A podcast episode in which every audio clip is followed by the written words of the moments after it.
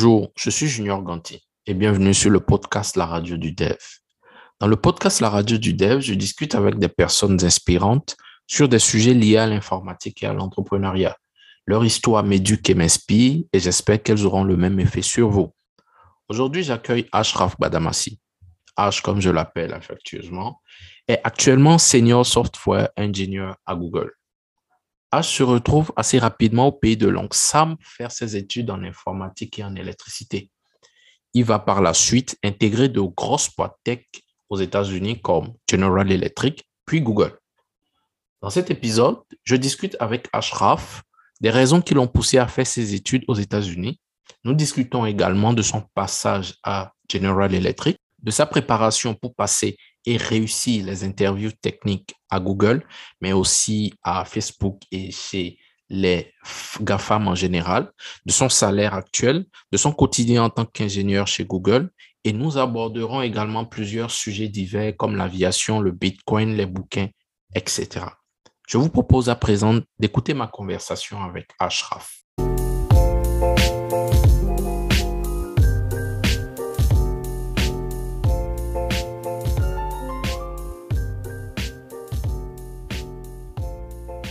Bonjour Ashraf, pourrais-tu te présenter en quelques phrases? Bien sûr, euh, bonjour, bonsoir Junior, bonsoir à tous, bonjour à tous. Mon nom c'est Ashraf euh, Balmassi. Euh, les amis euh, m'appellent H euh, et je suis un ingénieur en informatique présentement à Google. je suis aussi intéressé par les crypto-monnaies, le domaine technologique en général et puis aussi l'aviation.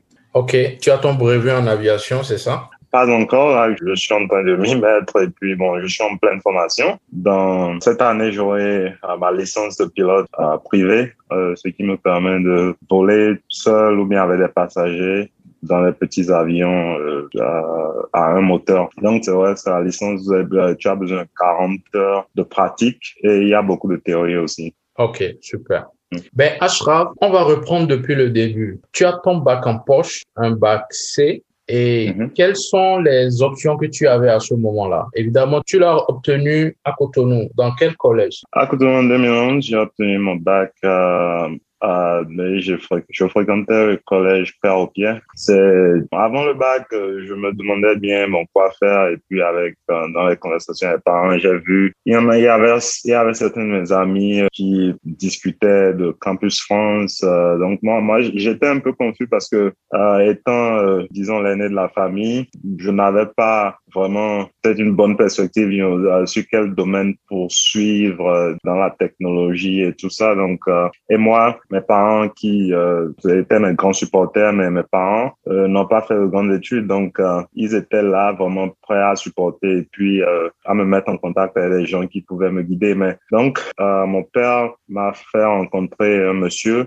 euh, qui était euh, un ingénieur, bon, enfin, un directeur à MTN dans le temps. Et puis, bon, c'est un Nigérian, mais euh, en fait, il va de pays en pays en Afrique pour intervenir. Et donc, on s'est rencontré à Casa de Papa, à Ouida, et il me parlait un peu, voilà, la technologie, tout ça, ingénieur télé en télécommunication. Euh, bon, je sais pas toujours sûr. Euh, donc, euh, Plusieurs options sont présentées. Il y a eu l'option d'aller en Allemagne parce que j'ai toujours mon oncle euh, là-bas. Donc, c'était intéressant d'y aller. Puis, j'ai même déjà, j'avais commencé à un processus d'inscription.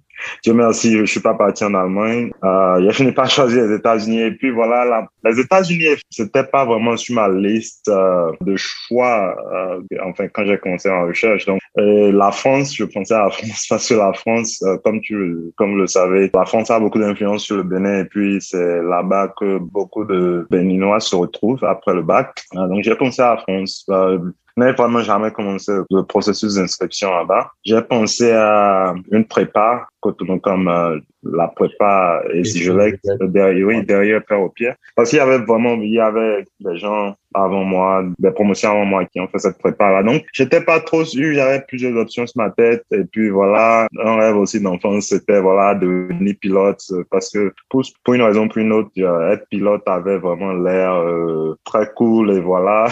euh, mais euh, Dieu merci, j'ai pas poursuivi ce chemin-là, mais aujourd'hui, comme j'aime, je suis passionné de l'aviation, euh, euh, euh, je pilote euh, juste comme loisir. Donc voilà comment je suis autour aux États-Unis. Il y a un ami à la famille, un très bon ami à mon père qui vivait aux États-Unis et puis voilà, il était de visite au Bénin, on en a parlé et puis voilà, pourquoi pas, you pourquoi pas aller étudier aux États-Unis, c'est un pays très intéressant. Et voilà, juste comme ça, on a commencé un processus d'inscription et puis, bah, paf, j'ai eu le bac en juin, juin 2011. Ah bon, enfin, j'ai passé le bac en juin 2011 et euh, en janvier 2012, je me suis retrouvé aux États-Unis. Ok, euh, donc tu, tu choisis d'émigrer aux États-Unis. Euh, comment as-tu vécu le choc culturel? Évidemment, le, la culture là-bas est différente de la culture ici. Comment as-tu vécu cette différence culturelle? Oui, c'est au premier abord, c'était vraiment, euh, ça a pris you quelques mois pour s'ajuster, mais euh, l'avantage que j'avais, c'est que j'arrive à, très vite me faire des amis et puis à m'immerser dans de nouveaux mondes. c'était un peu facile pour moi quand même d'aller me faire des amis et puis c'est vrai qu'il y a eu un choc culturel, c'est-à-dire euh, il y a des trucs, des films qu'on a regardés, des vidéos, euh, des vidéos de musique et tout ça, qui des clips euh, qui donnent une impression des Qui est très différente de la réalité. Donc, euh, je me suis dit, voilà, il faut que, euh, faut que je m'ajuste à la réalité très vite. Le premier angle que j'ai attaqué, c'était la langue. Mon objectif, c'était de maîtriser la langue à 100%. Et puis, euh, bon, ça, c'est un conseil que je donne à tout immigrant qui va dans un pays où la langue est, différente. Même, même si la langue est la même, il y a des, il y a des idiomes qui sont différents. Donc, il faut vraiment maîtriser la langue et puis voilà, les idiomes. Et voilà, donc c'est ce que je me suis acharné à faire, à maîtriser euh, l'anglais. Et, euh, et puis ça rend l'intégration vraiment très, beaucoup plus facile parce que quand vous maîtrisez la langue, les autochtones euh, ont plus, se sentent plus à l'aise à, passer du temps avec vous. Euh, et puis voilà, vous découvrez le, le milieu. Et puis moi, bon, c'est pas accident, peut-être c'est par chance. Euh, je n'avais pas vraiment trop de d'immigrants bien de béninois autour de moi, donc ça m'a forcé à vraiment à m'adapter en fait euh, au milieu au milieu américain. Ok. Donc, euh, tu commences à, à voir les États-Unis autrement et il y a un certain nombre de d'idées fausses qui sont euh, répandues dans euh, je vais dire, en Afrique généralement par rapport aux US. Qu'est-ce qui, selon toi, est différent de ce qu'on pense ici des, des États-Unis? Si tu devais citer un seul. Euh, oui, seul, une grande différence, c'est qu'aux États-Unis, tout le monde a a une vie très aisée. Et puis euh, je pense ça ça ça, ça c'est pas du tout vrai, Euh, c'est vrai que le standard le mode de vie ici est beaucoup plus élevé que au Bénin tout standard de vie moyen mais il y en a il y a plein de, de gens ici aussi qui qui rencontrent des difficultés économiques euh, sociales. Euh, vous en entendez parler de discrimination racisme et tout ça. Donc c'est pas le paradis et puis, euh, s'il y en a vraiment qui souffrent ici, euh, parfois même le, le, les liens familiaux ne sont pas aussi aussi forts ici que ce qu'on observe euh, au Bénin, dans, dans beaucoup de pays africains. Ok. Euh, As-tu déjà été victime de racisme? Pas vraiment, c'est-à-dire racisme euh, ou enfin racisme dans, dans euh, directement dans, dans, dans, ma face, non pas vraiment, peut-être xénophobie, oui. je me souviens, il y a une fois, j'étais sur mon campus, euh, il y a un monsieur, bon voilà, le campus s'est ouvert un peu, donc il y a un monsieur qui était là, qui était en train de faire la promotion de son organisation et quoi, et puis voilà, bon, de nulle part, et puis il me dit, retourne chez toi, retourne dans ton pays. Donc, euh, c'était vraiment là, mon, mon épisode de, disons, de, de, xénophobie et puis voilà, racisme. Ok, donc euh, tu vas aux États-Unis clairement pour faire des études. Euh, mm-hmm. Tu as fait des études dans, dans quel secteur? En informatique, en électricité? Donc voilà, comment j'ai commencé, j'ai fait cinq ans, euh, pardon, cinq mois de, de langue. ça m'a aidé à vraiment maîtriser la langue anglaise. Euh, de là, j'ai fait euh, une sorte de prépa. J'étais, c'était un peu concentré sur euh, l'électronique euh, et le génie informatique. Et de là, j'ai fait un bachelor en génie électrique et informatique pratiquement. Officiellement, c'est génie électrique, mais bon, j'étais vraiment beaucoup plus axé sur l'informatique. Euh, et euh, de là, j'ai commencé à travailler. J'ai aussi poursuivi mon master. Donc, je détiens un master en, en génie électrique et informatique, uh, electrical and computer engineering en euh, généralement, quand on suit des, des documentaires, euh, euh, des documentaires, on dit souvent que les étudiants américains s'endettent pour faire des études. Est-ce que ça a été le cas pour toi? Euh, oui, c'est vrai. C'est vrai que ici, les gens s'endettent euh, beaucoup à la dette estudiantine. Oui. Parfois, les mots, les mots français m'échappent maintenant. À la dette estudiantine est très, très élevée ici. Euh, donc, je pense que c'est à plus de 1700 milliards de dollars euh, actuellement en total pour tous les Américains. Et puis, pratiquement, je pense 40, je viens de vérifier 45 millions d'Américains euh, sont endettés. Donc, c'est vrai, il y a une épidémie carrément de dette ici. Euh, pour les élèves internationaux, c'est différent. C'est différent parce que si vous devez, si vous voulez un financement, très souvent pour vos études, ça veut, euh, si vous voulez faire des prêts, vous obtenez le prêt dans votre pays d'origine. Bon, moi personnellement, mes parents ont financé mes études. Euh, mes parents et moi avons financé mes études. Euh, mais je connais des élèves internationaux d'autres pays qui ont fait des prêts. Euh, par exemple, j'ai des, des amis de, de l'Inde et de la Chine, oui, qui ont fait des prêts. Euh, je n'en connais pas de Béninois ou, euh, ou euh, d'Africains qui ont, qui ont fait des prêts euh, pour venir étudier ici, mais, mais c'est quand même, ouais, beaucoup, c'est, beaucoup en font de prêts parce que les, les études sont très chères ici.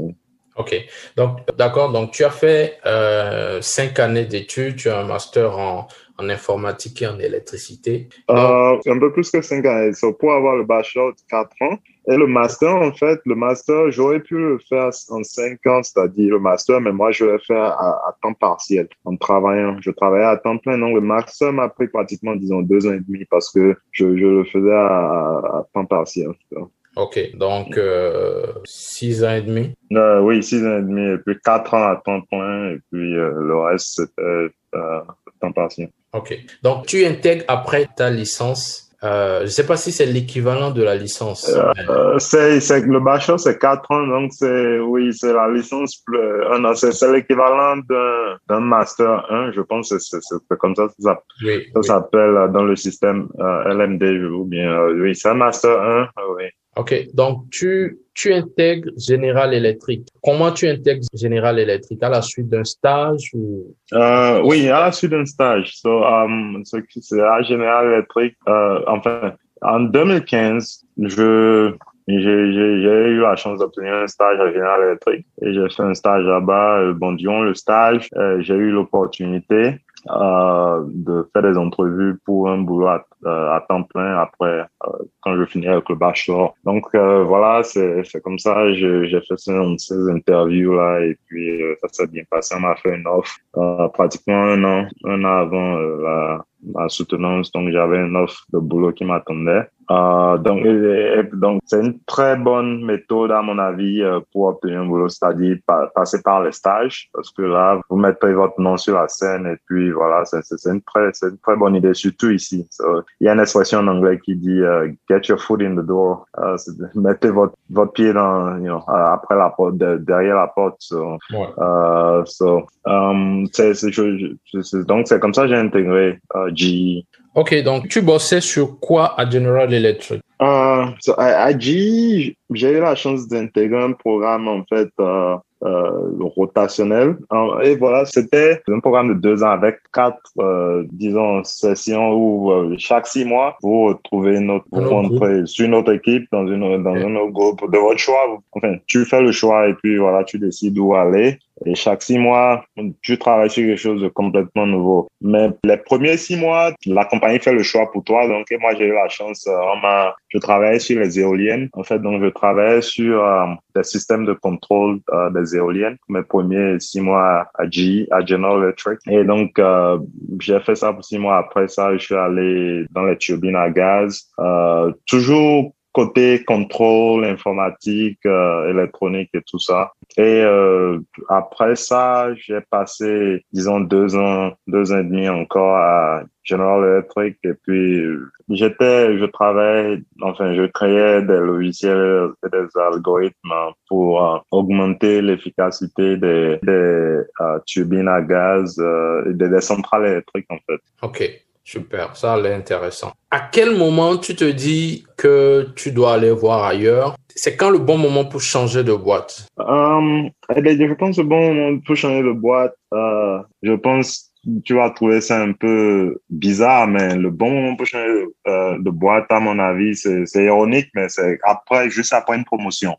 Parce que tu as beaucoup plus de valeur sur le marché de l'emploi. Voilà. Donc, moi, moi, j'ai quitté G euh, pratiquement deux semaines après ma promotion. Donc, euh, déjà, je commençais déjà, il y avait déjà beaucoup de compagnies qui me contactaient, qui me faisaient la cour. Euh. et donc, je, regardais toujours le marché pour voir ce qu'il y a là. J'ai eu même, j'ai obtenu des offres en 2019, j'avais obtenu des offres. Euh. et je conseille à tout, tout, tout, le monde de toujours garder les yeux sur le marché pour voir ce qu'il y a là. Parfois même faire des interviews, juste pour voir qu'est-ce qu'il y a sur le marché, quelles sont les offres. Um, donc, le bon moment pour quitter, uh, à mon avis, si tu commences à sentir que voilà, il n'y a pas vraiment d'espace pour avancer dans la compagnie, voilà, ou bien si le leadership ne sait pas vraiment ce qu'ils sont en train de faire, ils ne sont pas en train de bien gérer les choses, si la compagnie a trop de problèmes financiers, ou soit, ou soit si, si tu penses que voilà, ton projet est à très grand risque, c'est un bon moment. Ou soit, si tu es, si tu es dans le même rôle et puis voilà, tu excelles, mais il n'y a pas d'avancement, voilà. Oui. tu n'avances plus. C'est le moment idéal de commencer à regarder euh, un peu au dehors. Ok, donc après ta promotion donc à General Electric, est-ce que tu as fait une liste d'entreprises dans lesquelles aller passer des interviews, par exemple? Uh, oui, bien sûr. moi, j'avais ma liste parce que le processus d'interview euh, a commencé euh, des mois avant euh, ma, ma, promotion. Donc, j'avais déjà une liste. Et en fait, GE, General Electric était quand même dans la... C'était une option parce que en fait, je peux soit quitter General Electric ou soit je peux rester. Euh, la belle preuve en 2019. J'ai eu une offre euh, dans d'autres compagnies locales où je suis et puis j'ai décidé de rester à GE. Donc, j'avais déjà ma liste, euh, enfin, je, pensais vraiment aux grandes compagnies euh, de tech. So, en anglais, on les appelle les FANG, je pense en français, les, GAFAM et autres. So, Google, Facebook, Amazon, Microsoft et Netflix. Donc, j'avais cette liste, mais, j'étais ouvert vraiment à n'importe euh, quelle compagnie dans la Silicon Valley. So, j'ai pensé à, aux compagnies même comme euh, Snap, euh, Twitter. J'ai reçu une offre de Twitter, par exemple. Donc, j'étais vraiment ouvert à une, une compagnie où il y avait vraiment beaucoup d'opportunités pour avancer et puis qui payait au top, en fait. Et combien de temps t'es-tu préparé? Pour passer les interviews dans ces différentes boîtes Ma préparation est en deux phases. Il y a une préparation active et passive. La préparation passive, euh, ça, je recommande que tout le monde le fasse, euh, enfin, toute personne dans le domaine euh, de l'informatique et de la technologie, se préparer de manière passive continuellement. Donc ça, c'était sur des mois, pratiquement plus d'un an, ici et là, voilà, je, j'essaie de résoudre des problèmes, je fais des, juste pour, pour, pour toujours en fait, être euh, prêt pour les interviews. Mais ma préparation active, active où je suis vraiment, je me suis mis à fond, euh, ça a pris à peu près trois mois. C'est donc à peu près trois mois. Je, n'avais pratiquement plus de vie. Ah, je, enfin, je finis le boulot à dire et tout ce que je faisais, c'était étudier comme, enfin, étudier, étudier, étudier, étudier. J'avais pratiquement plus de vie. Et ça, c'était, c'était euh, quand la pandémie euh, Covid était en train de, de, vraiment secouer le monde. Donc, euh, il n'y avait pas vraiment beaucoup de choses à faire au dehors, tout compte fait. Donc, j'étais coincé à l'intérieur, puis j'étudiais, j'étudiais, j'étudiais, j'étudiais. Ok. Euh, as-tu, as-tu, est-ce qu'on obtient aujourd'hui des interviews en postulant via le site de carrière de Google? Euh, oui, oui, oui. On, on c'est, vrai que c'est, un peu plus difficile parce que Google reçoit des millions, de, des millions d'applications de demandes d'emploi euh, sur son site chaque année. Mais c'est, possible, c'est possible. Mais le, le meilleur moyen euh, de, d'intégrer une compagnie comme Google, c'est qu'un recruteur euh, te contacte et puis voilà, tu as une interview avec le recruteur et puis de là, vous commencez le processus. Le, la, la seconde meilleure manière d'intégrer, c'est de faire, c'est d'avoir quelqu'un, voilà, qui travaille là-bas, euh, avoir un ami qui travaille là-bas, euh, vous donnez une référence, c'est-à-dire la personne à Google, c'est un processus formel et puis voilà, vous créez une référence et pour la personne et, de là, si la personne euh, a le profil qui a recherché un recruteur, contacte euh, votre référence et puis euh, et, le processus d'interview peut commencer de là. Mais vous pouvez toujours, ouais, tu peux toujours aller voilà sur le site et postuler. Euh, mais il y a tellement de gens qui postulent que parfois ça peut être difficile, mais, mais, mais vous, oui, tu peux postuler et puis avoir des interviews. J'en ai, j'en ai, j'en ai rencontré des gens comme ça. Et comment trouver un recruteur? Uh, LinkedIn. Uh, LinkedIn, à mon avis, est le meilleur moyen. Enfin, et puis aussi les conférences, si vous avez accès à ça, les conférences, les événements. Uh, moi, la chance, enfin, j'étais à un événement en 2015. En fait, Google était derrière moi il y a, il y a, il y a longtemps quand même, depuis 2015 au moins. J'étais à une conférence, euh, il y avait beaucoup de compagnies qui recrutaient là-bas. Euh, et bon, là, Google, en fait, c'est là, ils ont pris mes informations. Et puis, au fil des années, je, me souviens en 2000, je pense que c'était en 2016, 2017, un recruteur m'a contacté et puis encore en 2019, un autre m'a contacté et puis ai dit, bon, là, je pense pas que c'est un bon moment. Mais en 2020, un autre recruteur est venu et puis j'ai dit, OK, voilà, j'ai fixé une date et puis j'ai dit, voilà, je vais commencer ce processus d'interview parce, euh, d'entrevue parce que euh, la situation à G n'avait plus l'autre, elle trop, trop intéressante. Quelles sont les grandes étapes du processus de, de, de, recrutement, en fait? Lorsque tu contactes un recruteur, qu'est-ce qui suit par la suite? Bon, pour moi, voilà comment ça marche. Euh, donc, moi, dans la plupart des cas, voilà, c'est un recruteur qui m'a contacté, mais c'est la même chose si vous contactez un recruteur. Tu fais une interview, un entretien téléphonique avec le recruteur. Là, c'est une opportunité pour le recruteur de, de découvrir euh, ton parcours et puis savoir, enfin, euh, qu'est-ce qui t'intéresse euh, comme prochaine, comme étape suivante dans ta carrière. Et le recruteur aussi te donne une idée des opportunités qui existent dans, sa compagnie. Et de là, bon, si vraiment il y a point commun entre vous deux, enfin, ce que, entre ce que toi tu cherches et puis ce que la compagnie offre, le recruteur t'offre une interview euh, une interview technique. Ça, c'est pour les rôles euh, d'ingénieurs souvent. Et bon, enfin, à Google, par exemple, dans la plupart des compagnies euh, de technologie, c'est le processus est standardisé. Là, tu fais un,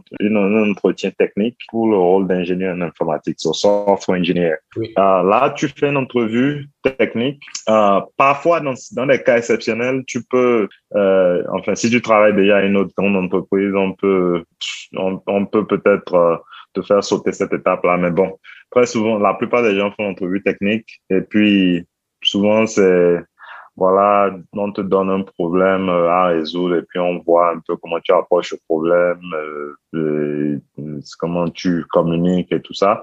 Euh, tu, tu n'es pas, tu n'es pas forcément, tu n'as pas forcément arrivé à la solution, voilà, forcément, mais on regarde un peu ta manière de penser, ta manière de communiquer, euh, qui est très, très, très importante. Et de là, on t'amène à la prochaine étape qu'on appelle les on-site euh, ou bien on-site interviews. Et euh, cette interview, voilà, là, on t'invite euh, sur le campus de la compagnie euh, pour faire des interviews. Là, euh, en fait, là, c'est un peu l'année passée euh, avec Covid et tout ça. Bon, jusqu'à maintenant, ces interviews-là, pour moi, se sont conduits virtuellement sur Google Meet. Normalement, ça se fait en personne, mais moi, j'ai virtuellement. Donc ça, c'était à Google. J'ai eu à faire cinq interviews. Euh, il y en avait quatre qui étaient techniques. Euh, trois étaient algorithmiques.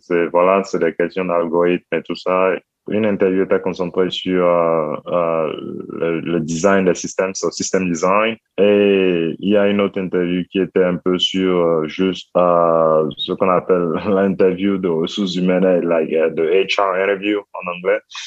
Euh, là, c'est juste, on vous pose des questions sur votre parcours et puis voilà, on, vous donne des scénarios. Comment gères-tu tel scénario? C'est-à-dire si, par exemple, tu as un conflit avec un collègue et tout ça, voilà, comment tu gères ça? Euh, et de là, si tu, si, enfin, chaque intervieweur doit, en fait, euh, écrire un rapport sur l'interview et puis euh, te donner un score et selon le score et puis le rapport qui a été écrit, euh, il y a un comité qui en fait euh, qui regarde un peu ton dossier et puis détermine si euh, il, la compagnie doit te faire une offre. C'est comme ça que ça marche à Google en fait. Euh, et ça marche de la même manière à Facebook, à Facebook et à beaucoup d'autres compagnies.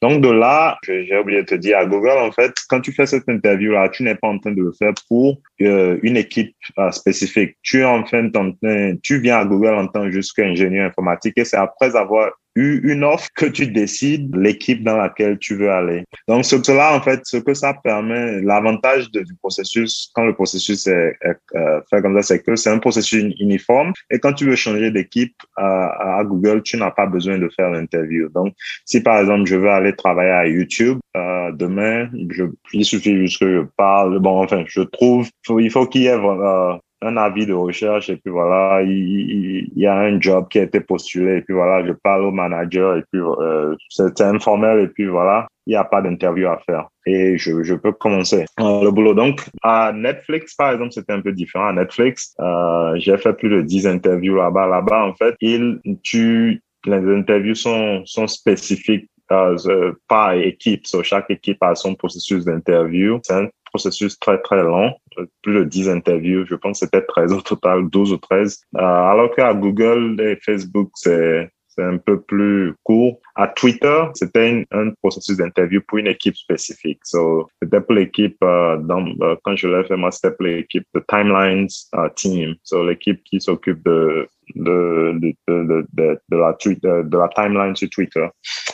Donc voilà, c'est un peu ça le processus. Euh, et de là, voilà, dès que tu as l'offre à Google et Facebook, il y a un processus qui s'appelle team matching. Euh, en fait, on essaie de te euh, de te mettre en paire avec une équipe et puis voilà. Il y a les hiring managers c'est-à-dire les managers d'équipe avec qui euh, tu fais des, des entrevues. C'est pas une c'est pas une entrevue pour toi c'est juste un entretien pour voir s'il y a un centre d'intérêt commun et puis si si c'est une équipe qui t'intéresse. Ok. Donc, pour, pour passer tous ces interviews-là, euh, mhm. c'est quoi les, les, sujets importants, les sujets importants à connaître? Je pense que tu, tu aimerais bien te concentrer sur euh, le processus pour les, ingénieurs informatiques, c'est ça? C'est-à-dire, enfin, pour les, les, ingénieurs en tech. Oui. Donc, si tu veux aller en tant que software engineer, euh, ingénieur informatique, il faut maîtriser les algorithmes et tout ça euh, parce que c'est, enfin, c'est ce sur quoi les interviews sont basées. Par exemple, euh, il faut connaître les structures de données aussi. Euh,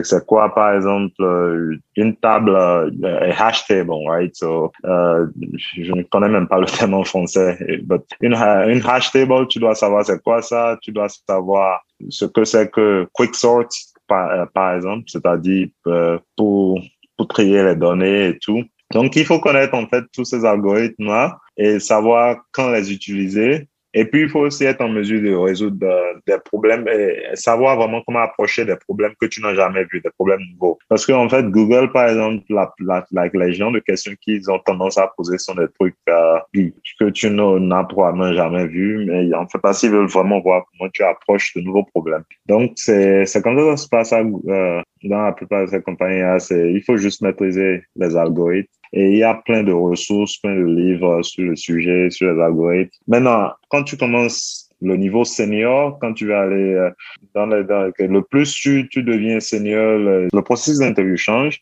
À Google, par exemple, j'ai, j'ai fait euh, une interview euh, de design de système. Là, en fait, on, c'est, ça demande de l'expérience et aussi de la préparation juste pour voir comment tu peux designer un système. So, une question peut être, par exemple, comment peux-tu designer YouTube? Si, si je te demandais de designer YouTube, aujourd'hui, comment le ferais-tu? Et puis voilà, quels sont les différents sous-systèmes système que tu vas utiliser. Peut-être tu vas utiliser un load balancer, un cache, tout ça. Et donc, ces interviews-là ne sont pas algorithmiques du tout mais c'est souvent, c'est souvent pour les rôles seniors et en haut, so, senior staff et, tout ça. Donc, j'ai eu à faire ces interviews-là. Euh, il y, a, y a plein de ressources sur le sujet pour se préparer. OK. Euh, parmi les sujets que tu as, que tu as cités, tu as cité les algorithmes, les structures de données, tu as cité également le système design, mais il y a également euh, problem solving que tu as, que tu as cité. Comment devenir meilleur dans cette discipline? Comment on arrive à résoudre rapidement un nouveau problème qu'on n'a jamais rencontré euh, La pratique, franchement. il, y a, il y a tellement de ressources. il y a un site qui s'appelle LeetCode, par exemple. Euh, L-E-E-T-C-O-D-E.com, qui est très populaire pour se préparer. En fait, le processus d'interview, c'est un peu comme un jeu, en fait. Il faut mettre son cerveau à un rythme où tu êtes juste à l'aise, tu es juste à l'aise à vraiment attaquer ces problèmes-là. Parce que aujourd'hui, si tu me donnes l'un des problèmes que j'ai eu à résoudre à Google ou bien à, Twitter, j'aurais probablement des difficultés avec le résoudre parce que je ne suis plus dans la zone. Il faut pratiquer, pratiquer, pratiquer. Et puis, euh, sur un site comme LeetCode, tu pratiques, tu pratique. Et de là, tu commences à découvrir plein de ressemblances, c'est-à-dire, tu vois qu'il y a plein de ressemblances entre les différents problèmes. Une sorte de schéma entre les différents problèmes et, et, voilà. Il y a différents aussi types de problèmes. So, il y a des problèmes qui sont axés sur le trait de données. Il y en a qui sont axés sur les hash tables. Et puis voilà. Donc, tu fais, tu pratiques différents types de problèmes. Euh, et et ça, ça va, ça, ça donne un certain rythme à ton cerveau. Et là, quand tu vois ces différents problèmes-là dans une interview, tu as un peu une idée de comment attaquer même le problème. Donc, c'est la pratique, en fait. Parce que, en fait, le job, en réalité, le job dans le boulot, le, ce que tu fais sur le boulot est un peu différent de ce qu'on te demande dans les interviews. Euh, la seule compagnie où vraiment l'interview est similaire au job, à mon avis, c'était Netflix. Euh, c'est très, très similaire. Euh, Twitter aussi, c'était un peu similaire au job, mais à Facebook à Twitter, euh, pardon, à Facebook et à Google, c'était vraiment très, très différent. Et puis, je comprends pourquoi, parce que à, à Facebook et à Google, tu n'es pas engagé pour une équipe, pas une équipe spécifique, tu es engagé juste en tant que ingénieur informatique pour Facebook. Et c'est de là que tu choisis ce sur quoi tu veux travailler. Et durant tout le processus que toi tu as suivi à Google, quelle a été la partie la plus facile? Euh, Partie la plus facile, probablement l'interview euh, sur mon expérience, c'est-à-dire l'interview euh, sur mon parcours et tout ça. Oui, ça c'est facile parce que c'est quelque chose que j'ai vécu et puis voilà, je peux parler. Par exemple, on, te demande euh, qu'est-ce quel est le plus grand conflit que tu as eu à rencontrer voilà dans ta carrière, comment comment tu comment tu as approché ça et puis comment tu as pu résoudre le problème. Ça c'est quelque chose de vécu et puis voilà, c'est la partie la plus facile à mon avis. Ok. Et selon toi la plus compliquée? Euh, les, les questions algorithmiques euh, parce que moi, en fait, moi, je, ça, me, ça me prend parfois un peu, un peu de temps pour, pour résoudre ce genre de problèmes-là. Les problèmes de système design, design de système, euh, je, je n'ai souvent pas de problème avec ça. J'arrive à, parce que, en fait, je suis très à l'aise avec ça et puis c'est ce que je fais euh, au boulot. Donc, mais les, les problèmes algorithmiques, parfois, c'est difficile parce que si tu es malchanceux, on te, on te pose une question sur un, un sujet que tu n'as pas vraiment étudié récemment, voilà. Et enfin, tu commences à transpirer et puis voilà, tu, tu, tu, as, un problème, euh, tu as des difficultés à, à, vraiment trouver une solution. Mais l'essentiel, quand tu te retrouves dans une, une situation pareille, c'est de communiquer et puis voilà, essayer d'obtenir des informations de l'intervieweur qui peut vraiment t'aider à arriver à une solution. Donc, tu te lèves un beau matin, tu reçois une offre de Google. C'était bien par mail? Bon, la manière dont les offres marchent à, Ici aux États-Unis, en tout cas, euh, le recruteur t'appelle toujours par téléphone pour te pour t'annoncer l'offre avant qu'on t'envoie l'offre officielle, parce que ils veulent d'abord savoir si tu si si ça t'intéresse, et puis de là, euh, parce qu'ils ne veulent pas envoyer une, lettre d'offre officielle sans euh, que tu aies verbalement accepté. Et, puis la raison pour laquelle ils le font, c'est parce qu'ils ne veulent pas que tu utilises leur lettre d'offre pour négocier avec d'autres compagnies. Mais il y en a bon, parfois, si tu as vraiment, si tu, si, tu peux toujours dire, voilà, verbalement, tu peux dire, voilà, l'offre m'intéresse et on t'envoie la lettre. Euh, légalement, contractuellement, tu, n'as, tu, n'as, tu peux toujours légalement dire, voilà, ça m'intéresse plus ne pas signer. Parce que tant que tu n'as pas signé, tu ne dois rien à la compagnie. Et même quand tu signes, ici aux États-Unis, quand tu signes, il y a un concept qu'on appelle at will employment. ça veut dire que tu peux quitter ton boulot n'importe quand et on peut te virer n'importe quand. On, peut te virer à n'importe quel moment, c'est ça? Oui, à n'importe quel moment, ouais. Même sans que tu n'aies rien fait du tout, je Oui, oui, sans, même sans que tu n'aies rien fait. Ben, de la même manière, c'est qu'on peut engager ici les gens, c'est très facile parce que les compagnies ici n'hésitent pas trop à engager les gens parce qu'ils savent que voilà, ils peuvent se débarrasser beaucoup plus rapidement. Comparé par exemple à l'Europe, euh, en Europe, c'est très difficile de licencier les gens. Ok, donc tu reçois une offre de Google. Est-ce qu'on pourrait savoir euh, euh, à combien cette offre-là s'élève? Oui, les offres, euh, ça varie, mais c'est bien en tant que c'est une sorte de package. Et puis l'offre a trois composantes. Une composante, c'est ton salaire de base, et puis tu as un bonus annuel qui est un pourcentage de ton salaire. Moi, c'était 15%, et ça varie selon aussi ta performance. Ça, donc tu peux, ça peut augmenter, ça va aller jusqu'à 20-25%.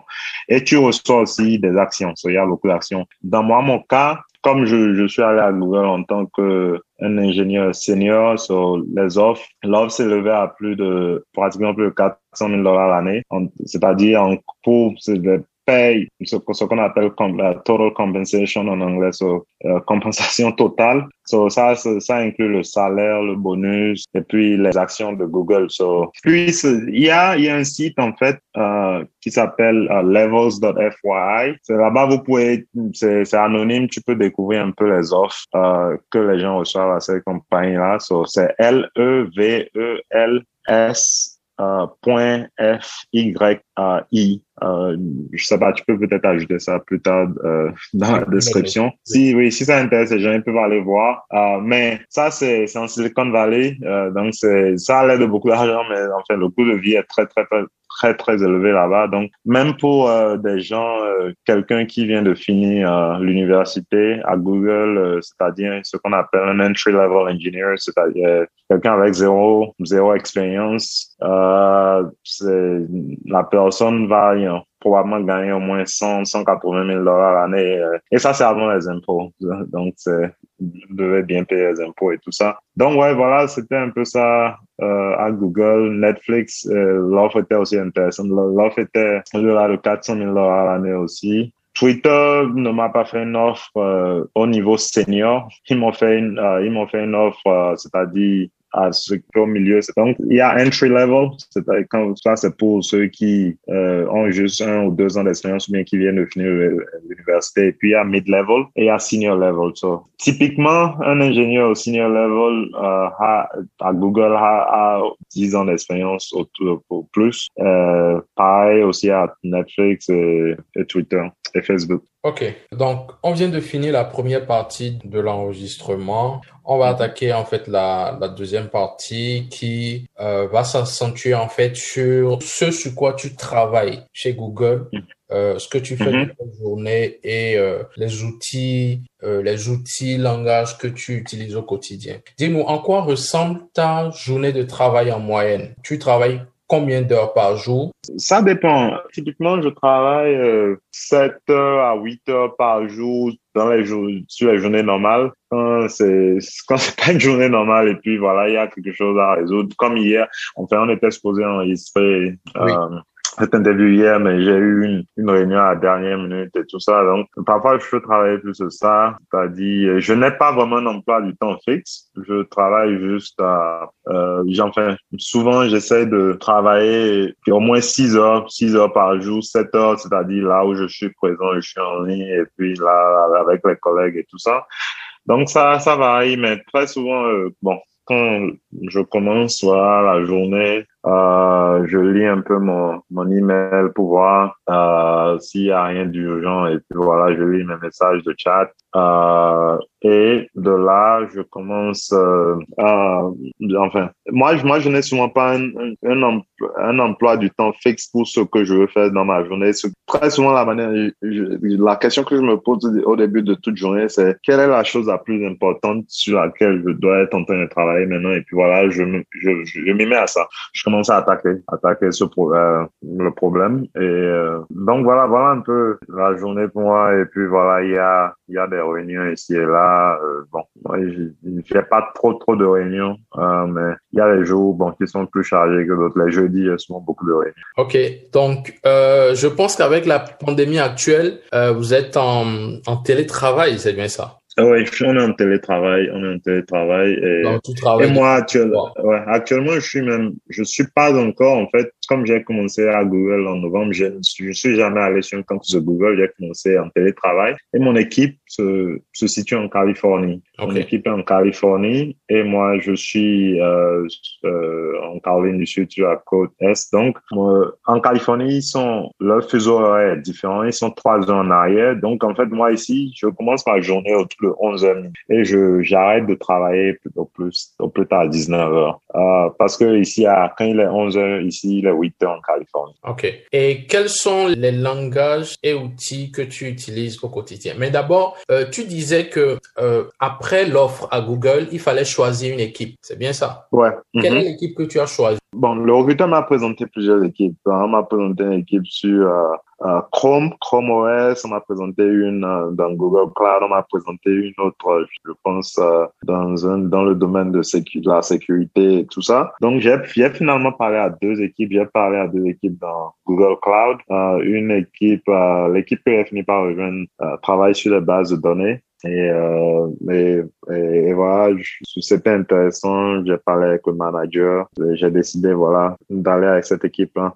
Et quels sont les langages et outils que tu utilises au quotidien dans cette équipe? Um, à Google, j'utilise um, uh, Golang. So, je, Go de, est en train d'augmenter en popularité. Je sais pas, je pense que tu connais Go. Oui. Um, et aussi, bon, ici et là, j'utilise aussi beaucoup de uh, uh Bash, uh, Shell Scripts. Uh, j'utilise parfois du Python, mais, mais premièrement, j'utilise Golang. Go. OK.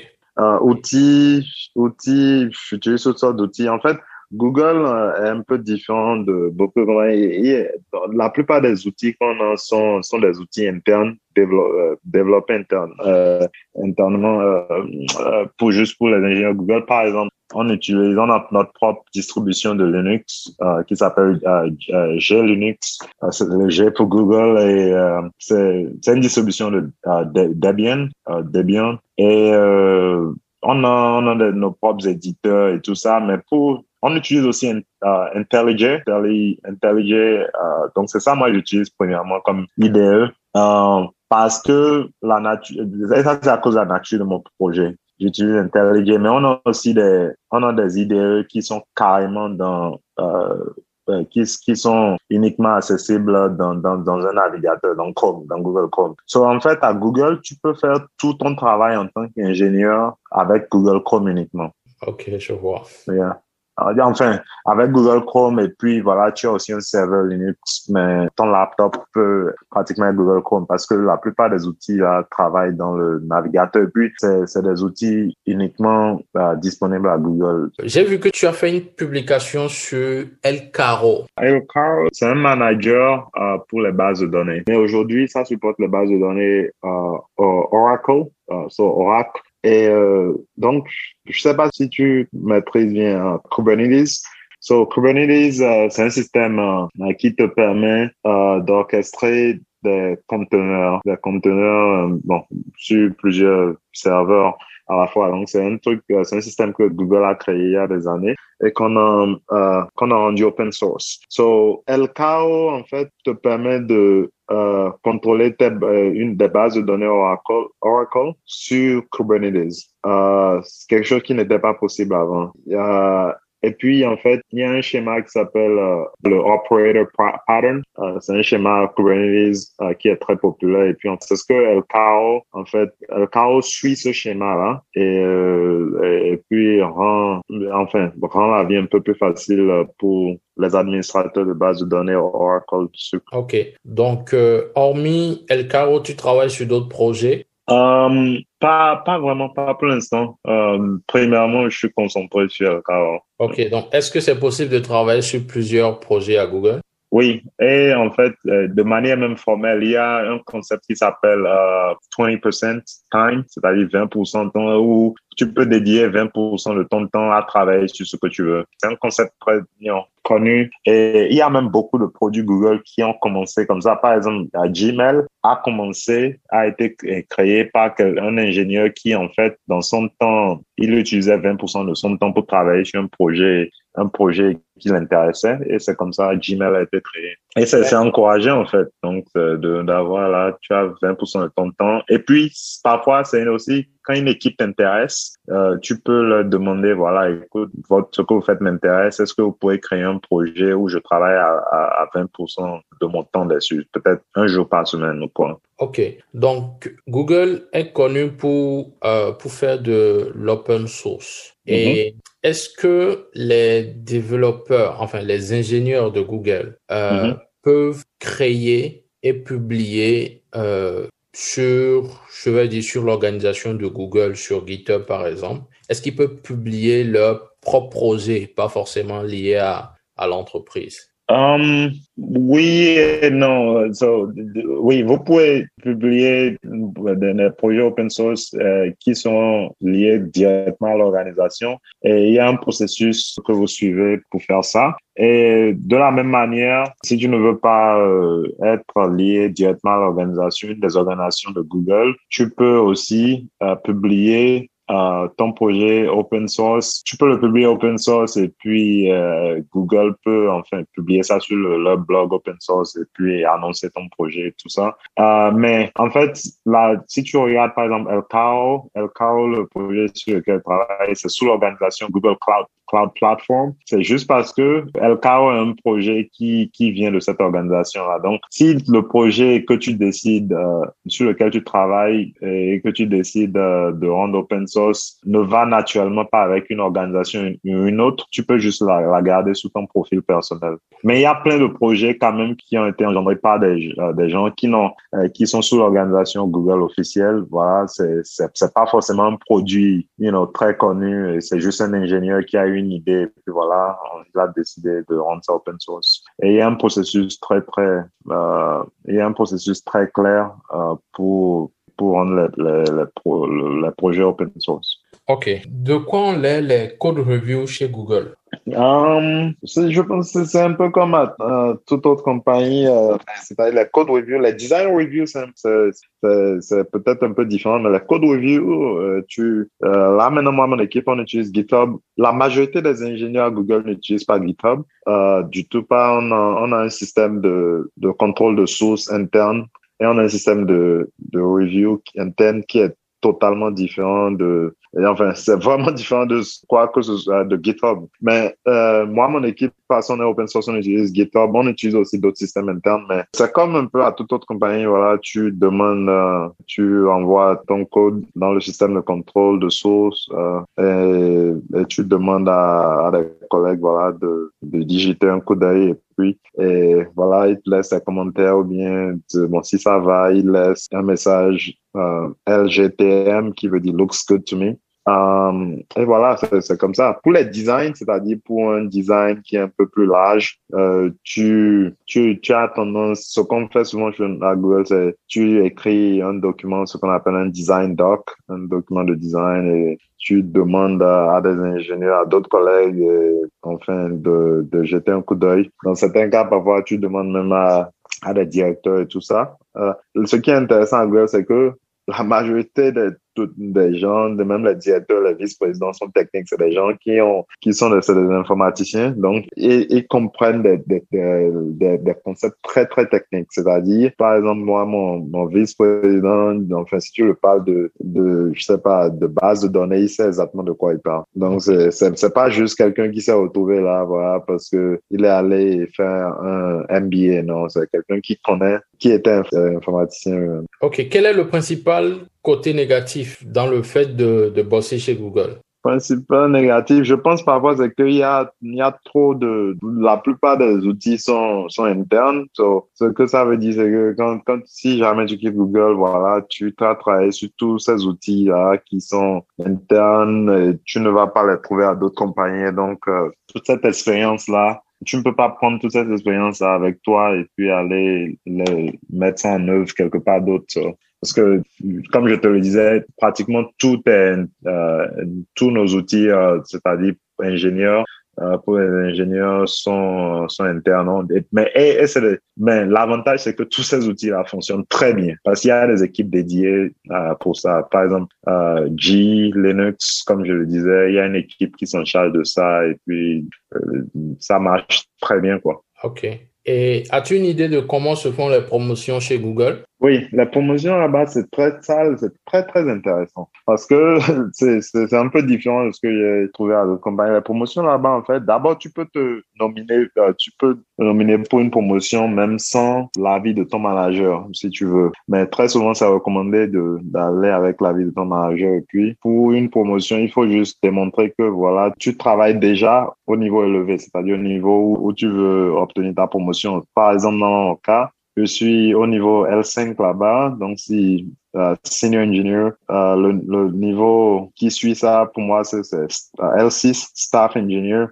Aller à ce niveau-là. Il faut déjà que je démontre que je, je suis en train d'opérer déjà euh, comme un, un, staff engineer. Et euh, il y, a, y, a, y a carrément un processus très, très formel pour, pour, euh, pour postuler aux promotions. Euh, et les, les promotions là-bas, c'est pas, tu n'es pas, tu n'as pas besoin de devenir euh, un manager ou quoi que ce soit. Il y a, il y a une piste pour les managers, il y a une piste pour les, les contributeurs individuels. Si tu veux pas être manager, tu n'as pas, tu n'as pas à être manager pour, euh, pour avancer. OK. Euh, Google est-il très compétitif? Euh, oui, très compétitif à mon avis parce que, en fait, à Google, tu as, tu as plein de gens qui sont très intelligents. Ce qui est intéressant à Google, c'est que euh, le, la plupart, de, tous les ingénieurs là-bas sont compétents. Donc, il n'y a pas de, il y a pas vraiment de gens qui ne sont pas compétents en, en tant qu'ingénieur. Donc, parce que Google, en fait, très, très, fait très attention. Euh,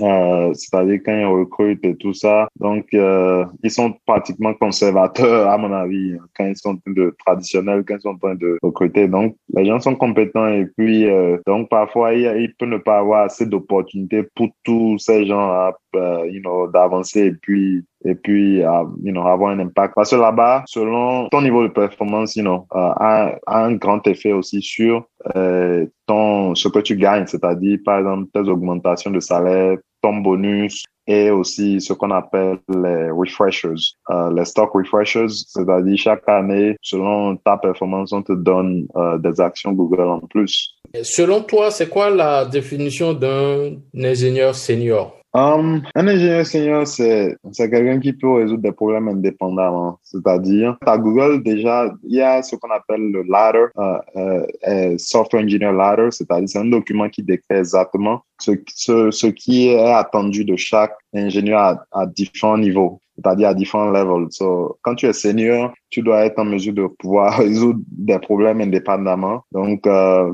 et tu dois être en mesure de pouvoir euh, donner de la direction, donner, euh, guider d'autres ingénieurs autour de toi et, et autour de, you know, autour d'une solution pour euh, à un problème donné. Donc c'est c'est un peu ça un, ingénieur senior à mon avis, euh, pouvoir résoudre des problèmes indépendamment, des problèmes ambigus parce que la plupart des problèmes chez lesquels on travaille sont très ambigus. Ok. Et quelle est la la meilleure chose que tu conseillerais à un ingénieur qui est disons L3 d'accord, et qui voudrait passer, par exemple, au, au stade de, d'ingénieur senior, quelle est la meilleure chose que tu lui conseillerais de faire? Communication, c'est-à-dire savoir devenir un master de la communication. C'est pratiquement très important, surtout you know, quand tu commences à avancer, tu deviens senior staff, tu dois... Parce que là, quand tu es par exemple senior, senior staff, tu commences à vraiment euh, communiquer, euh, tu, enfin, tu es obligé de communiquer avec les managers, beaucoup plus euh, avec euh, les, les, directeurs, tout ça, pour leur donner une idée d'où, enfin, c'est quoi les challenges et puis où le produit va. Donc, tu dois pouvoir être en mesure de bien communiquer et, et you know, de pouvoir bien, euh, de pouvoir aussi, you know, faire de la recherche indépendante et pouvoir, you know, euh, pouvoir aller faire la recherche euh, sur Google, Google et puis trouver une solution à un problème, prendre cette, essayer de modifier cette solution là pour résoudre votre euh, ton propre problème. Et, et so, c'est, à, mon avis, c'est, la communication euh, numéro un. Et aussi, savoir, la meilleure chose à, faire aussi, c'est chaque jour d'apprendre de nouvelles choses, euh, de continuer à apprendre de nouvelles choses. Moi, c'est, ce que moi je fais c'est ce que j'ai fait, c'est ce que je continue de faire. Chaque jour, j'apprends quelque chose. Et selon toi, quels sont les, les sites, par exemple, sur lesquels on peut, euh, on peut se faire de la veille technologique? Quels sont les sites que toi, tu utilises pour faire de la veille technologique? Ça va te paraître un peu bizarre, mais il y a un site que je, euh, une newsletter à laquelle j'avais souscrit depuis longtemps, depuis que j'étais à Cotonou, qui s'appelle Developers. C'est en français. Jusqu'aujourd'hui, euh, je continue à recevoir le, euh, le news newsletter, je pense c'est peut-être une fois par mois. Euh, et ça me donne en fait, une idée de ce qui se passe dans le domaine. technologique. il y a aussi Software Engineering Daily, softwareengineeringdaily.com, je pense que c'est ça le site. Il y a, il y a d'autres tech Crunch. Il y a, plein de sites et il y a aussi Twitter. Moi, you know, je suis Twitter je suis beaucoup de gens qui sont des leaders dans le domaine technologique et ça me donne un peu une idée euh, d'où le domaine est en train euh, d'aller. Quoi. OK. Et selon toi, euh, est-ce qu'il est important d'avoir des diplômes, par exemple, pour intégrer Google? Ça te donne un avantage, mais c'est pas, c'est pas une nécessité. Euh, la belle preuve, Google ne demande plus de, de, diplôme pour devenir ingénieur en informatique, mais c'est juste que c'est beaucoup plus difficile si tu n'as pas de diplôme et, pas d'expérience. Si, si tu n'as pas de diplôme et tu as de l'expérience, ben, peu importe. Donc, la plupart des gens qui intègrent Google sans diplôme, c'est des gens qui ont une sorte, une sorte d'expérience ou soit ils n'ont pas un diplôme en informatique, mais ils ont un diplôme dans un secteur un peu adjacent. Il y en a qui ont peut-être fait la mathématique, les, ils ont étudié les mathématiques et puis voilà, euh, ou bien la statistique. Euh, donc ça donne un avantage, ça donne un avantage, mais c'est pas une nécessité. Mais si vous n'avez pas un diplôme, c'est beaucoup plus difficile d'intégrer Google. Penses-tu que Bitcoin a une révolution? Euh, absolument, euh, absolument. Et voici pourquoi il y a quelques jours, euh, j'allais au Costa Rica, euh, juste pour quelques jours de vacances, et je voyais à l'entrée de l'aéroport qu'il fallait déclarer des sommes, une somme, euh, enfin, si vous avez de, de, si tu avais de l'espèce de plus de 10 000 dollars, je pense qu'il fallait déclarer ça. Et c'est la même chose quand tu reviens aux États-Unis. Maintenant, grâce à, à, une technologie comme Bitcoin, tu peux déplacer des, des, milliards avec toi si tu veux, des millions de dollars, euh, euh de, de, enfin, n'importe où dans le monde. Euh, tu as juste besoin de te rappeler d'un mot de passe, c'est tout. Donc, c'est une grande révolution, à mon avis. Et je pense que nous sommes tous en train d'essayer de découvrir ce que Bitcoin est et je pense que c'est une technologie qui aura de grandes ramifications euh, sur l'humanité parce que, le, que ça donne vraiment la possibilité de déplacer de la valeur, de, de l'utilité de frontières, enfin pratiquement n'importe où dans le monde, de frontière à frontière.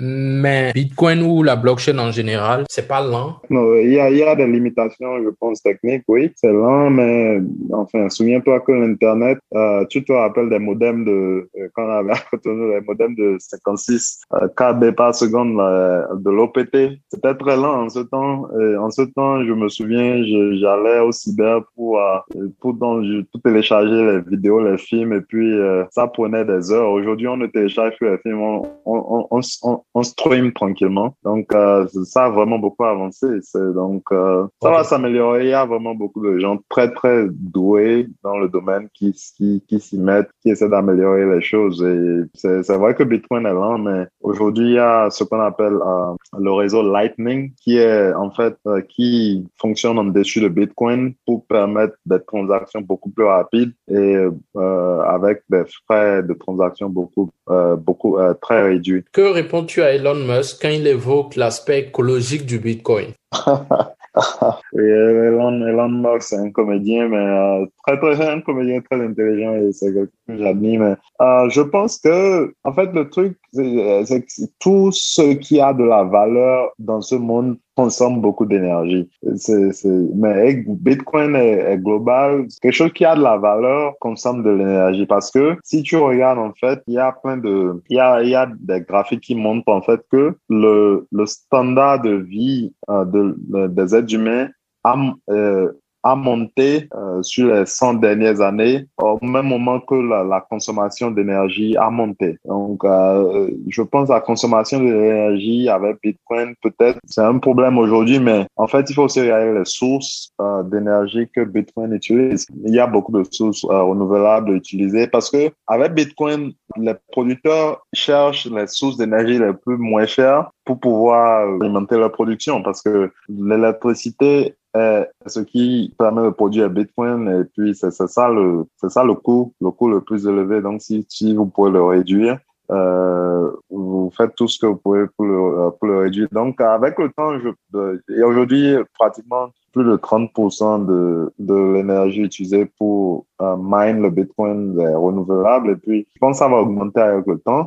Et, puis, en fait, quelque chose qui a, si Bitcoin devient vraiment un standard monétaire global, et je pense que la consommation serait vraiment justifiée. C'est vrai que là maintenant, avec la manière dont c'est utilisé, euh, a pas assez de gens, il n'y a pas encore assez de gens qui l'utilisent pour justifier euh, une, une, consommation aussi aussi élevée. Mais euh, avec le temps, ça viendra. Je, je pense beaucoup de gens peut-être vont plus utiliser euh, ou, peut-être ou peut-être Bitcoin n'ira nulle part. Peut-être que ce soit remplacé par une autre technologie. C'est une possibilité. Une, technologie beaucoup plus efficace, c'est-à-dire qui ne consomme pas euh, autant d'électricité. Il y a, il y a des blockchains comme Solana par exemple qui euh, consomment pas autant d'électricité, qui utilisent euh, un différent modèle euh, de consensus qui s'appelle euh, POS, Proof of Stake. Il y en a, Bitcoin utilise Proof of Work. Euh, et donc, personne ne sait vraiment ce qui, quel blockchain va émerger euh, gagnant dans, dans 20 ans on verra bien. Ok. Et tu penses qu'on pourrait faire des choses intéressantes avec le Bitcoin en dehors de, c'est pas, de spéculer, d'acheter, de garder ça sur un wallet, d'attendre que le, le coût grimpe, que ça passe de 40 000 dollars à 100 000 dollars et de devenir riche? Tu penses que hormis ce, cette activité-là, on peut faire autre chose que ça?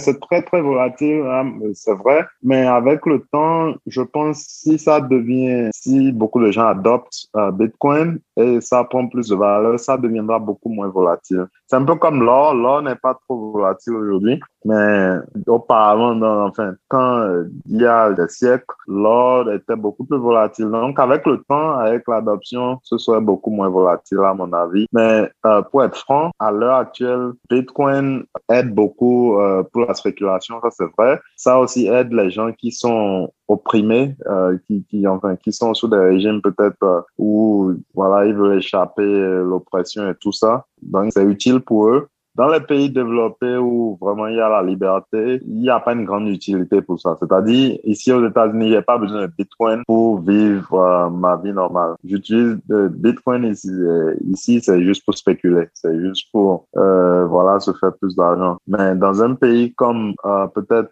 des pays en guerre et tout ça, bien des pays où il y a, il y a pas la liberté d'expression et tout ça, Bitcoin permet à, à certains de survivre. Et, et, et, et ces gens-là ne donne pas trop d'importance à la volatilité. Et puis, il y, a, il y, a, des moyens de se protéger contre la volatilité. Par exemple, sur la blockchain Ethereum, vous pouvez utiliser ce qu'on appelle les stablecoins. So, vous pouvez utiliser carrément une représentation du dollar sur Ethereum. C'est vrai que là, vous êtes en train de faire confiance à un tiers qui garde les réserves de dollars, euh, mais au moins là, vous savez qu'il n'y a pas autant de stabilité parce que le dollar est quand même un peu beaucoup plus stable que Bitcoin. Oui. Alors, si tu avais 1000 dollars investis dans une crypto-monnaie aujourd'hui, quelle serait cette crypto-là? Euh, Solana. Pourquoi? Euh, parce que en fait, il, le, il y a de grandes têtes euh, derrière Solana et beaucoup d'investisseurs. Et euh, je, je pense que c'est un, c'est un bon risque à prendre euh, parce que ça, à mon avis, ça, ça pourrait vraiment devenir, ça pourrait vraiment prendre beaucoup plus de valeur d'ici quelques années. C'est un, euh, un stablecoin ou un shitcoin? Euh, c'est, je pense que là, c'est un altcoin. C'est pas vraiment un shitcoin à moi, à mon avis, là, maintenant, parce qu'il y a vraiment, il y a, y a une grande équipe derrière ça. Il y a beaucoup d'investisseurs derrière ça. C'est un altcoin. Euh, oui, autre que Solana, Solana, bon, pour quelqu'un qui ne sait pas ce, qu'il veut, à mon avis, Ethereum. Soit Solana ou Ethereum. Mais si j'ai 1000 dollars, oui, Solana, là, alors, euh, Sais-tu si Google travaille sur des applications qui se basent sur euh, la blockchain? Non, non, pas officiellement. Non. Ok. Souhaites-tu rentrer au Bénin euh, un jour pour y travailler ou pour entreprendre? Ah, oui, je pense beaucoup à ça. J'aimerais vraiment bien rentrer un jour, probablement pour entreprendre, pas forcément pour y travailler, parce que euh, oui, pour travailler, il y a vraiment pas autant beaucoup d'opportunités là-bas dans, dans, le domaine de l'informatique, en fait, mais qui, qui vont payer autant. Euh, mais pour pour y entreprendre, euh, oui, j'y pense toujours. Je, je, garde vraiment un œil sur euh, le marché de l'Afrique de l'Ouest, euh, en particulier l'Afrique en général, pour voir oui, si la bonne opportunité se présente, pour y, pourquoi pas. Ok. Et sinon, ta Tesla, c'est pour quand? Ah, Tesla, véhicule électrique, je sais pas. pas bientôt probablement parce que si, le véhicule électrique qui me, qui me dit là maintenant, peut-être c'est plus la Porsche euh, Taycan euh, ou bien la, la Porsche Taycan ou bien, euh, ou bien la, la Audi euh, e-tron. Euh, la Tesla, j'admire beaucoup Elon, Elon Musk, mais la Tesla, en fait, l'intérieur me, ne me dit pas trop personnellement. l'intérieur, l'intérieur n'est pas, je trouve pas l'intérieur très, très beau. Alors qu'avec la Porsche Taycan, l'intérieur est vraiment très, très chic. Selon toi, quels sont les bouquins indispensables qu'un ingénieur informatique doit lire euh, au moins une fois dans, dans sa vie? Uh, The Medical Man Month. Uh, je peux te donner le titre. C'est en anglais, mais je pense qu'il doit avoir des traductions en français.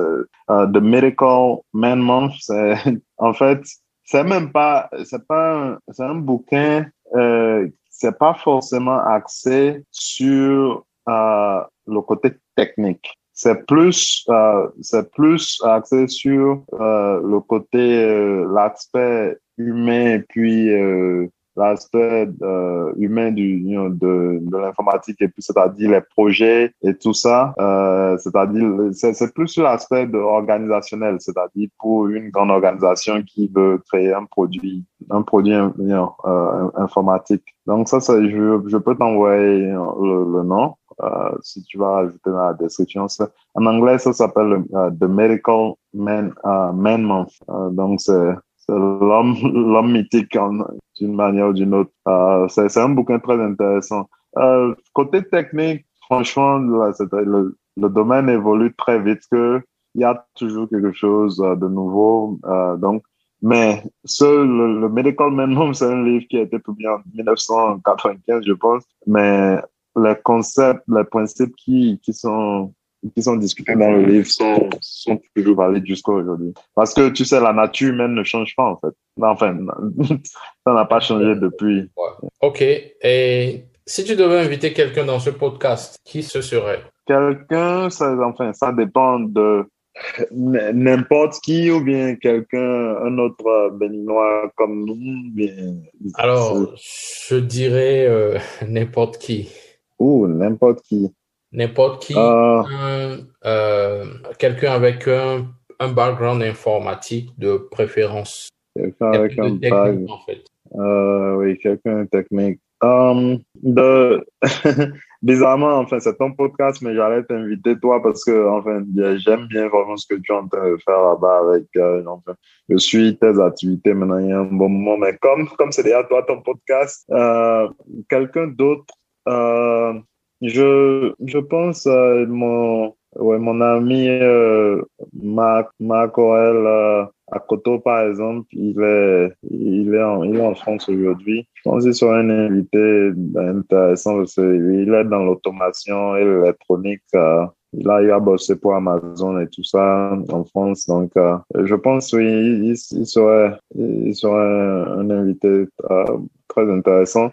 Ou soit aussi, je pense, euh, il y a Ulrich, Ulrich Sossou. Je, ne l'ai jamais rencontré, mais j'ai juste, je l'ai vu sur Facebook et puis j'ai vu ce qu'il fait là-bas avec euh, les incubateurs, tout ça. J'ai trouvé ça très intéressant. Donc, je pense que ça, ce soit un invité, euh, un, bon invité pour ton podcast. Euh, enfin, pour donner sa perspective, en fait, sur le domaine informatique, surtout au Bénin. OK. Ben, merci, Ashraf, d'avoir répondu à toutes nos questions. C'est mon plaisir, c'est mon plaisir. Oui, c'est, je pense que c'était vraiment un parcours très intéressant sur un an qui était informatique, Bitcoin, euh, Elon Musk, Tesla et tout ça. Vraiment, ah, j'ai, bien aimé. Ok. Euh, je sais pas si tu as un mot de fin. Euh, mot de fin, c'est, euh, enfin, je pense que l'informatique, c'est un domaine du futur, enfin, toujours le, le tech en général. Et puis, euh, aujourd'hui, les cinq, euh, là, pratiquement 25, je pense, euh, il y a un indice de la bourse ici qui s'appelle le S&P 500 qui suit en fait les 500 plus grandes compagnies américaines. Et puis, je pense plus de 20% de l'indice euh, sont compris de juste une, cinq ou six compagnies euh, de tech. Donc, les Amazon, les Google, tout ça. Donc, ce que, la raison pour laquelle je donne cet exemple, c'est parce qu'il y a beaucoup euh, d'innovation, de, de richesse, en fait, euh, dans ce domaine-là. Et puis, j'aimerais vraiment voir beaucoup de compatriotes béninois s'y mettre. Euh, parce que je nous, en entendant ça, peut-être ne pas trop aller dans le domaine technique et puis ça c'est déplorable de voir quoi. Parce que je parle avec plein de gens là où j'ai étudié banque et finance et j'ai étudié ressources humaines mais je peux pas trouver de boulot. Et puis je dis mais c'est parce que tout le monde a étudié ça. Mais quand vous étudiez tous les gens que je connais qui ont étudié l'informatique euh, au, au Bénin qui sont restés au Bénin ont un boulot bien ils ont entrepris pris et puis il se, il se retrouve bien aujourd'hui. Donc je, je pense que et c'est pas aussi difficile que les gens pensent. J'aimerais vraiment voir beaucoup plus de gens dans ce domaine-là euh, et ça va vraiment aider euh, pour la prospérité économique du pays et de la région en général. Ok, merci beaucoup Ashraf.